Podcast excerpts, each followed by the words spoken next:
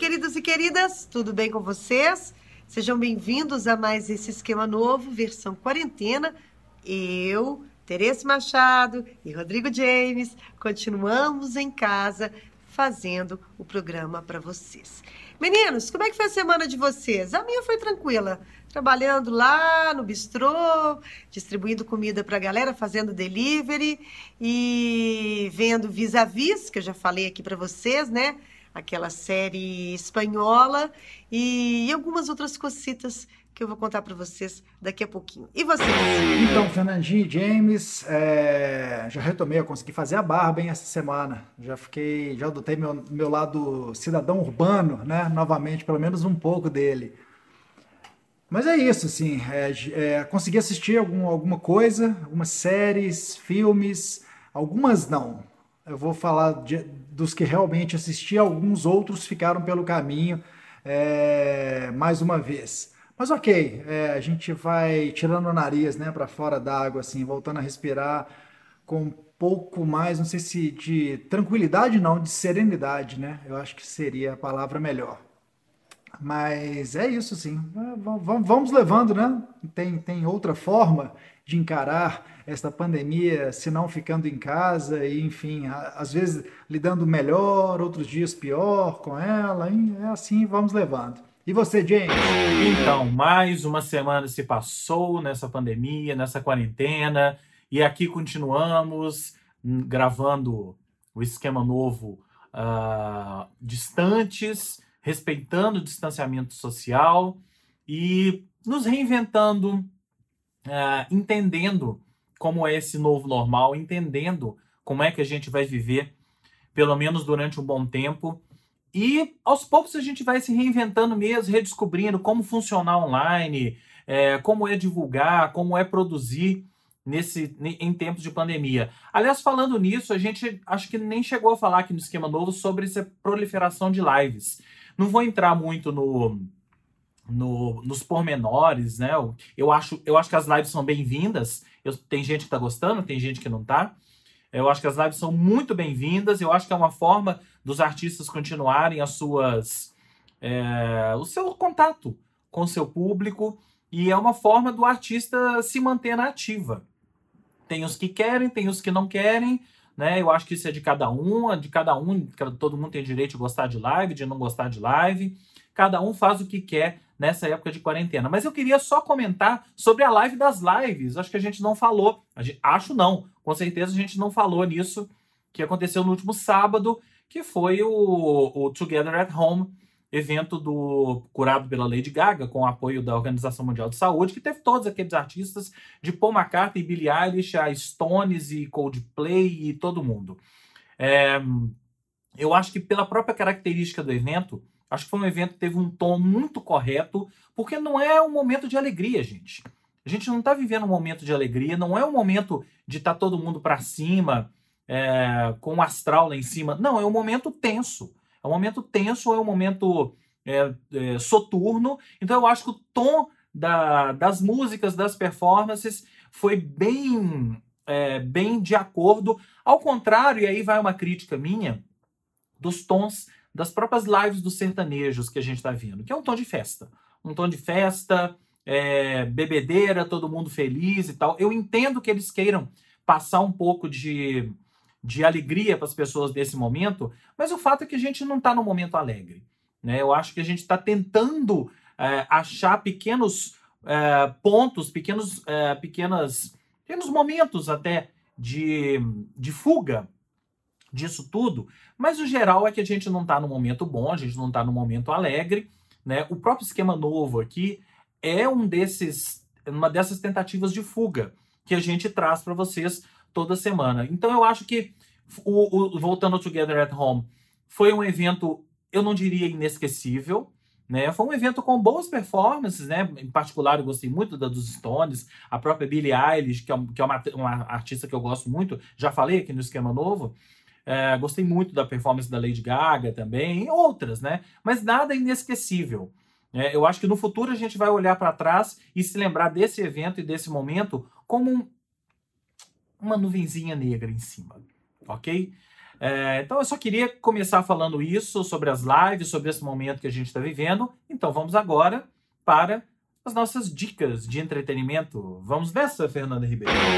Então, minha primeira dica, na verdade, ela nem é, ela é super velha, mas é um filme que eu adoro, que eu lembrei dele esses dias. Eu estava conversando com o Baixo, meu marido, e ele estava me contando de uma, já que estamos no tema quarentena, né, de um filho uma senhora que tem Alzheimer, ele viu na internet, e ela todo dia ela queria sair para ir ao supermercado, era a rotina dela, né?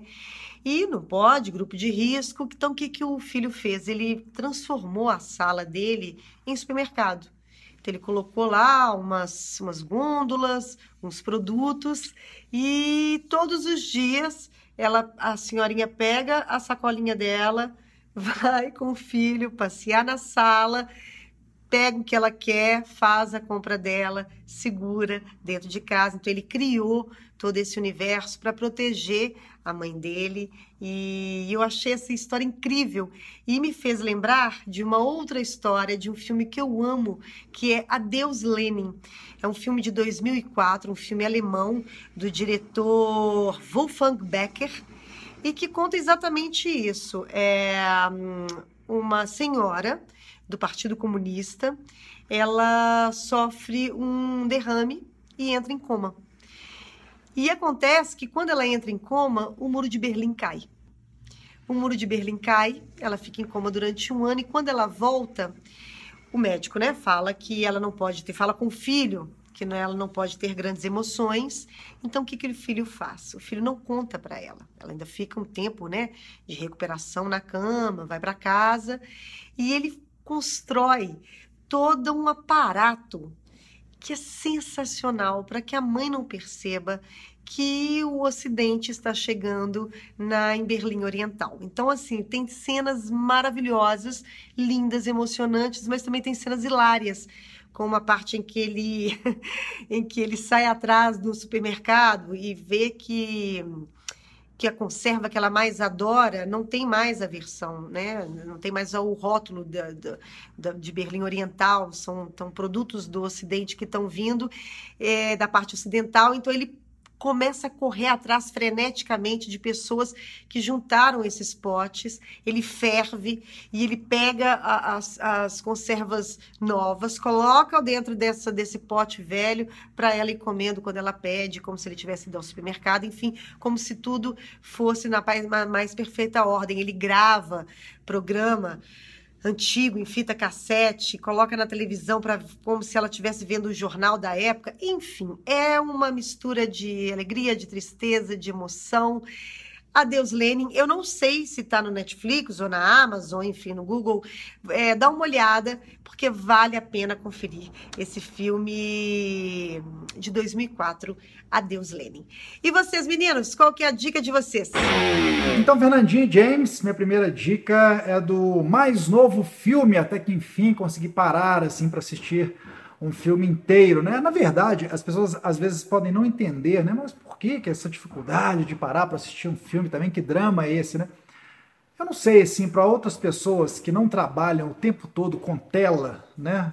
De computador ou de celular, é, em frente aos olhos durante a semana inteira, pode ser mais tranquilo sentar para ver televisão, para ver seriado, filme, coisa e tal. Eu já trabalho com isso a semana inteirinha no esquema home office, esse horário tem se estendido mais e mais, né? Então, vendo clipes, vendo coisas pro alto-falante, mesmo coisas que eu possa. É, é que possam servir de dicas aqui para o esquema novo, enfim, é quase o tempo todo de tela, fora o tempo que a gente já fica mesmo, gasta ali no Instagram, no Facebook, etc e tal. Então, nas horas em que eu não estou trabalhando de fato, eu, cara, procuro me desligar. É, é um exercício mesmo essa história de, ah, che chega de tela, qualquer que seja, sabe? Então, e nessa eu acabo não assistindo tanto, a tantos seriados e filmes é, como eu gostaria. Mas é claro, gosto também né, de seriado, de filme, mais de filme do que de seriado, é, como já disse várias vezes aqui. E consegui parar para assistir um deles, assisti em, dividido, parcelado de três vezes, como, como se diz, né? O novo filme do Guy Ritchie, que é o The Gentleman, ou Magnatas do Crime, que eu acho que é esse belo título que ele ganhou aqui no Brasil, né? O Guy Ritchie, ex da Madonna, né? Pai de dois filhos da Madonna, é, ele acha que ele se casou em 2000, né, com a Madonna. Dois anos antes, ele fez o filme que não sei se dá, dá para falar que o levou à fama, né? Que, mas enfim, que ajudou a impulsionar a carreira dele, que estava só no início ali. Os Jogos Trapaças e Dois Canos Fumegantes. Até hoje é meu predileto do Guy Ritchie. E, inclusive, acho que virou um problema na carreira dele, assim, porque dois dos filmes que, que não que vieram na sequência, e aí que eu vou falar, vamos chegar ao The Gentleman, é, continuaram como, parece que uma espécie de franquia. O segundo, o que veio logo depois dos Jogos Trapaças e Dois Canos Fumegantes, foi o Snatch, Porcos e Diamantes, ali com Brad Pitt, tal, um filme divertidíssimo também. Mas já repetia bastante né, o, a forma dos Jogos Trapaças. E agora, tempos depois, ele até foi o diretor do Aladdin, eu não me lembrava disso, dessa versão nova do Aladdin, feita no ano passado, né, o filme Aladdin, né, na verdade não foi nem nova versão, foi o filme do Aladdin, não um desenho animado, o filme feito com Will Smith e tal, em 2019, que eu achei bem bacana, achei outro, outra grande é, direção dele, né? Outro que ele colocou para filmografia, enfim. Mas o, o, Guy Ritchie, aí depois do Aladdin, né, depois de ter feito Sherlock Holmes, entre outros ali, não tão bons e coisa e tal, ele fez então o Snatch, eu acho que é de 2000 e pouco, enfim, né, com um intervalo pequenininho, porque vieram na sequência Jogos Trapaças e Dois Canos Fumegantes, o Snatch, ele fez alguns filmes, entre eles Sherlock Holmes, coisa e tal, Aladdin 2019 e o filme de 2020 do Guy Ritchie, é esse então, o The Gentleman, com o é, Mike, Mike, Mike, caramba, esqueci o nome dele de novo, Mike McConaughey, Matthew, é, a Karina soprou lá de baixo, hein? ainda bem que ela tá ouvindo aqui a gravação, me ajudou, porque o Mike é o, é o nome do personagem dele no filme, Mike Pearson, se eu não me, se eu não me engano. O nome do ator, Matthew McConaughey, é, tem também ali o Hugh Grant, é, Colin Farrell, mais uma vez ele trabalhando também com um grande elenco, com grandes atores nesse tipo de filme, exemplo dos filmes anteriores, né? Esse filme nada mais é do que alguns outros jogos, algumas outras trapaças e mais canos fumegantes. Eu acho que até esse poderia ser um título, seria um título melhor do que Magnatas do Crime. Tem seus momentos, eu acho que é um filme para quem gostou, né, desses que eu citei anteriormente, da franquia dos Jogos Trapaças. Eu acho que não tem erro, vai se divertir com esse também. O filme tem bons momentos, tem momentos hilários, enfim algumas sacadas ali de roteiro, mesmo de direção, uma coisa meio clipadona, bem moderna, utilizando essa coisa das redes sociais, do YouTube. Enfim, ele realmente tem seus momentos. O meu único, porém, é isso, assim. Eu acho que é, ele volta a se repetir, né? Parece que ele não, não encontrou ainda um, uma outra saída para se viabilizar como grande diretor, então ele volta lá ao filme que é, lhe alçou a fama. É isso. Mas corram, se toparem com esse filme, eu não sei exatamente. Eu assisti numa daquelas plataformas bem assim, sabe como é? Então, não é nenhuma oficial, é, ultra oficial, Netflix e coisa e tal. Mas acabei curtindo então The Gentleman na última semana. Eu acho que as pessoas tendem mais a curtir do que não curtir. Fica aí a minha primeira dica. E você, James? Bom, eu queria começar falando hoje sobre uma dica dois em um, talvez, ou quase um em um. Vocês decidam. Queria falar de Sérgio. Estreou na última sexta-feira na Netflix. O filme é a cinebiografia, é, mas muito entre aspas, tá? Do Sérgio Vieira de Mello. É, Sérgio Vieira de Mello, para quem não se lembra, é aquele diplomata brasileiro que era uma espécie de número 2 da ONU, é, ali na virada da década de 90 para 2000, e que foi responsável por, é, por resolver o problema do Timor-Leste.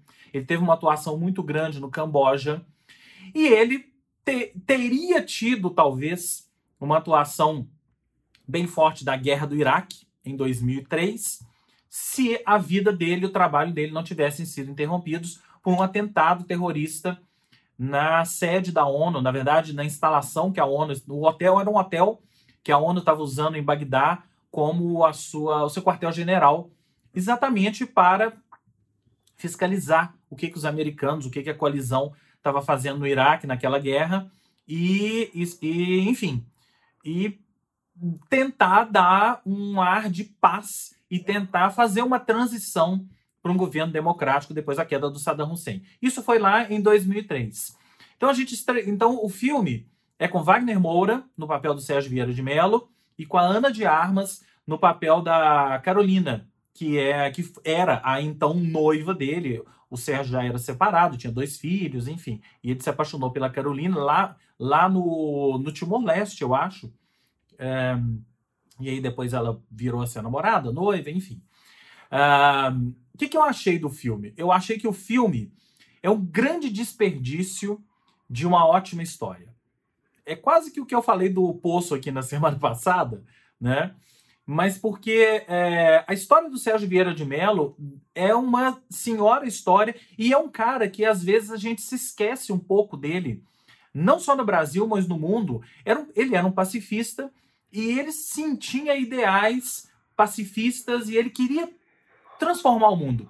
Ele queria transformar, ele queria fazer com que o mundo fosse melhor, ele queria que o mundo fosse um lugar melhor, e eu, de certa forma, me peguei imaginando aqui é, o que, que o Sérgio Vieira de Mello estaria achando desse mundo que a gente está vivendo hoje, é, esse mundo não só politicamente, mas esse mundo com é, é, é, esse mundo da pandemia, esse mundo que está todo fechado, o que, que o Sérgio Vieira de Mello estaria é, achando desse mundo hoje? Infelizmente, a gente não vai conseguir, porque ele morreu lá nesse atentado em 2003. Então eu acho que o filme perde essa oportunidade de dar esse ar de grandiosidade para a vida do Sérgio Vieira de Mello e mostrar até para as futuras gerações quem ele foi. Eu acho que o, o, o filme se perde no meio.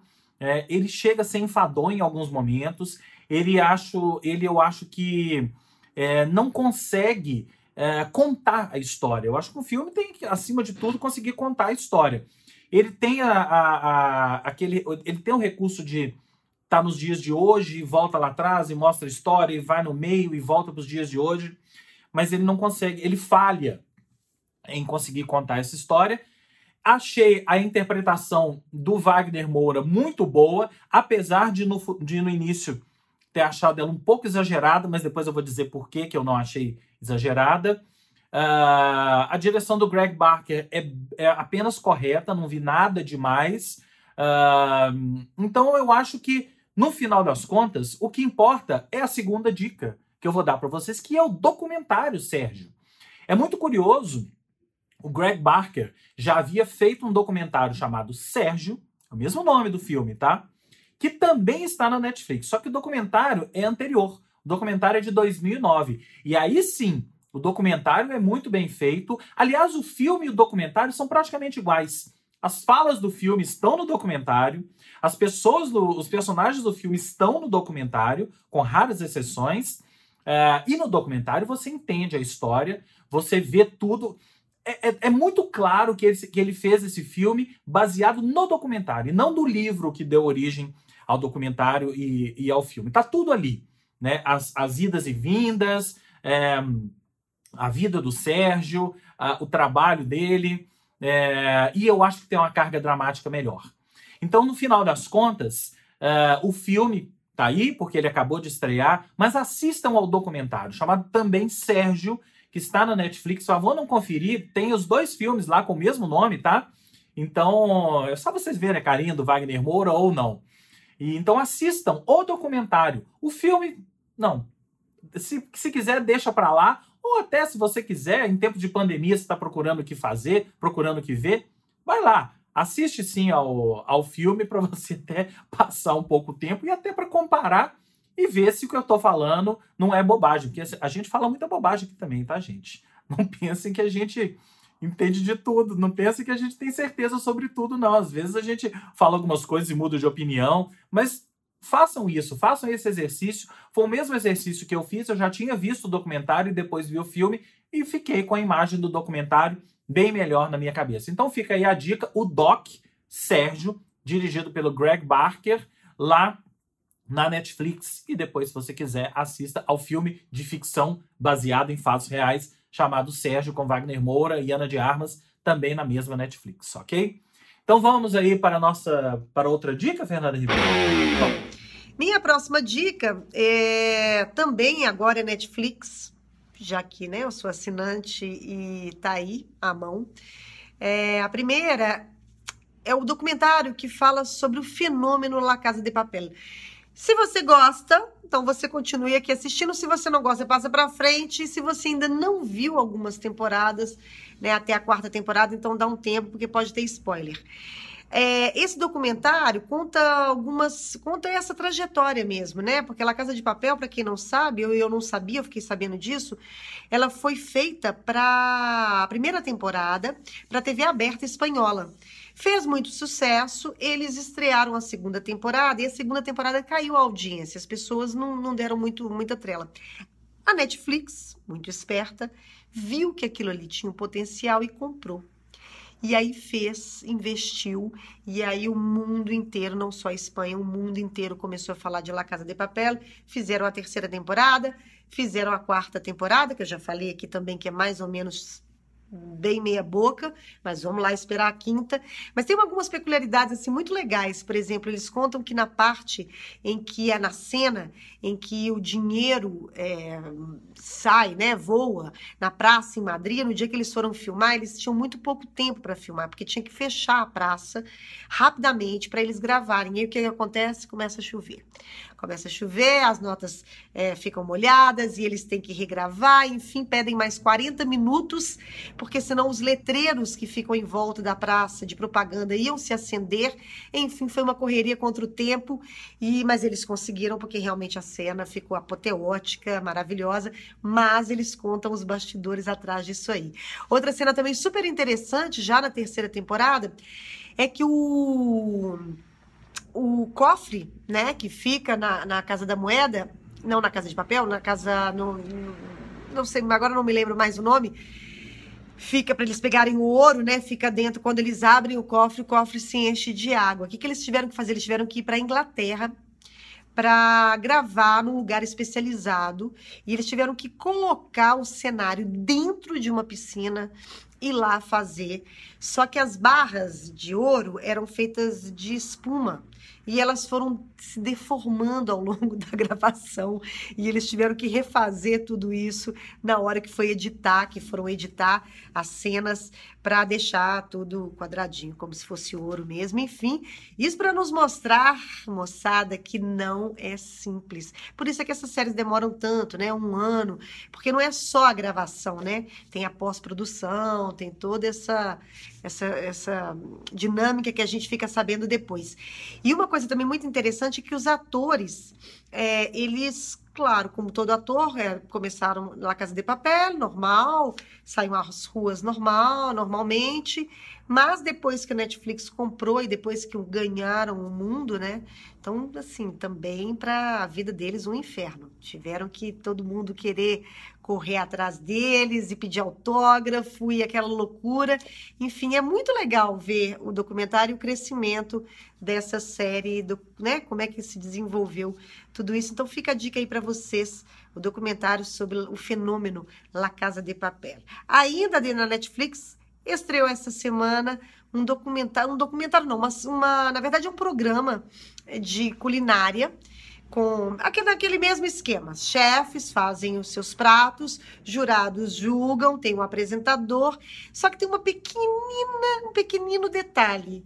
Os pratos, o, o personagem principal dos pratos criados pelos chefes é a cannabis. Exatamente.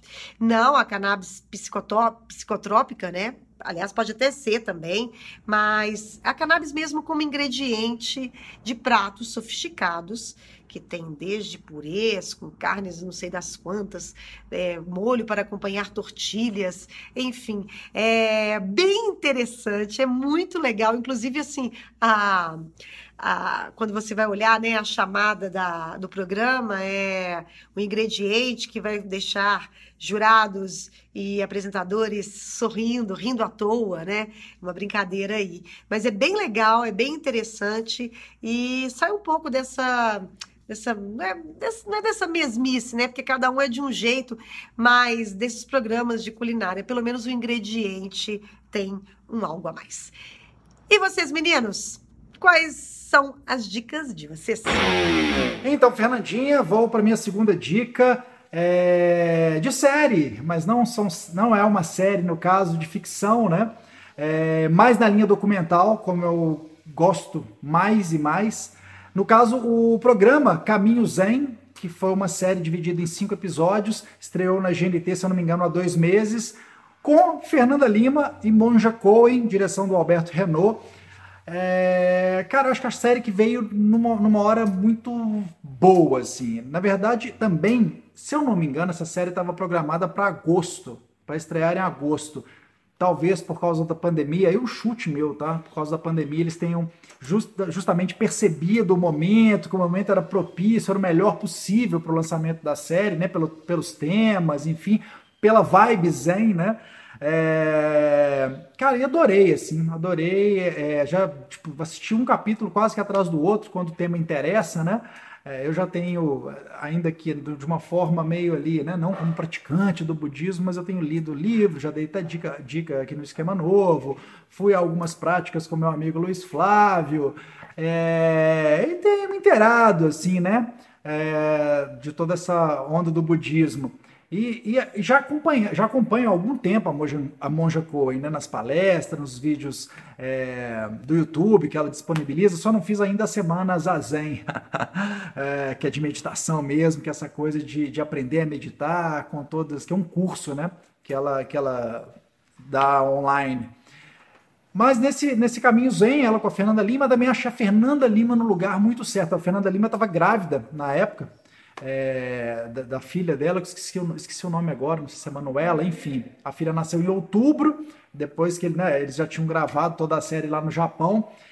E a série vale por tudo, não só pelo tema, é, eles, é uma conversa, na verdade, o tempo todo da, da Fernanda Lima com a Monja, Monja Cohen sobre impermanência, desapego, toda, todas as coisas que nos afligem, né, é, como, como seres humanos é, na, com aquela vibe excelente, assim, né, da Monja Coen. Contam bastante da história da Monja Coen antes dela se tornar uma monja budista. É, história incrível, eu não sabia do, da história. Sabia só que ela tinha sido jornalista e tal, do Jornal, Jornal da Tarde, mas não sabia de alguns capítulos aí bem mais impactantes, digamos.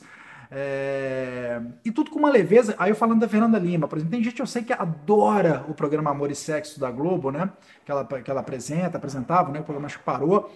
É, eu sempre achei chatérrimo o programa. Não gostava, achava ela meio forçada, sem sal, opinião minha, tá? Enfim. É, mas não achava que ela estava ali no melhor lugar, né? Fazendo a coisa. E a Fernanda Lima é praticante de Ashtanga Yoga, trocentos anos, acho que mais, quase 20 anos, né? Então ela tem essa pegada já também. Então acho que foi o lugar certinho. Ela se encaixou assim. Quem pensou, pensou muito bem, né? Nessa parceria. Não sei se foi o Alberto Renault, como é que eles chegaram aí nessa coisa de unir as duas nesse papo. O programa, os cinco episódios, então, vão numa conversa. Eles vão passando por vários temas, né? O despertar, impermanência, várias coisas, assim, né? É, as locações são maravilhosas, é, eu acho que vale uma menção, né? Porque o Japão já é hipervisual e até falam disso na série, mas as gravações nos templos, né? Aqueles templos seculares, tradicionalíssimos no, no Japão, com aqueles jardins, enfim, com, todo, com tudo da, da, cultura japonesa, né? E mesclando, mostrando assim aquela coisa entre a modernidade e a tradição o tempo todo Olha, eu achei que foi caiu como uma luva, né? Nessa, nesse, nesse momento nosso de quarentena, isolamento social, pandemia, de todo esse pacote aí, né? Bem trechão, assim. É, é, vai é, ter uma, uma, uma, leveza, uma coisa que realmente eu, eu, eu, fiquei querendo mais capítulos. assim. Eu falei, putz, putz, puxa vida, eles podiam ter gravado, devem ter gravado já uma sequência, tomara que sim, é, que venham outros episódios, eu quero mais e mais, né? Fica, fica aquele gostinho. Então é isso, Caminho Zen, no GNT, para quem tem aí, né, assinante. Eu não sei, inclusive, se é liberado. Eu tenho acesso aos canais da Globosat, mas eu sei que vários, muitos conteúdos são abertos, né? E outros não. Para falar a verdade, não sei como que tá o Caminho Zen. Consegui assistir lá então no canal da GNT. Eu acho que quem tem aí, né, os canais é assinante comum aí da NET, desses serviços de TV por assinatura, conseguem acessar esses, esses vídeos também desses canais, né? E é isso. Então, Caminho Zen com Monja Coen, Fernanda Lima, direção de Alberto Renault. Minha dica Zen para essa semana aqui no Esquema Novo. E você, James? Bom, agora eu vou falar de música, mais especificamente de um disco que foi lançado na última sexta-feira e que já está sendo considerado como disco do ano. Eu acho que 2020 vai ser um ano estranho para a gente fazer essas listas, porque muita coisa que está saindo agora são álbuns, são discos, filmes, séries, o que for, que já estavam planejados, mas é, tem muita gente adiando lançamentos. Eu vi uma matéria recentemente que tem, tem vários artistas que estão adiando seus lançamentos porque não querem lançar em meio a essa pandemia. O fato é que esta artista lançou um disco esperadíssimo, chama-se Fetch the Bolt Cutters.